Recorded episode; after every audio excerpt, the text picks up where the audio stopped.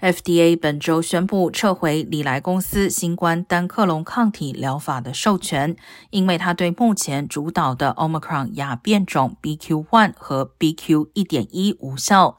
这两个变种占全国新病例的百分之五十七，并且在绝大多数地区都是主要感染病毒株。不过，FDA 认为该疗法可以中和的新冠变种，未来仍可能再次占据主导地位，应保留库存。白宫新冠协调员杰哈在十月曾表示，国会未能通过额外的新冠资金，意味着疗法将会减少，因为新变种使原有疗法变得无效。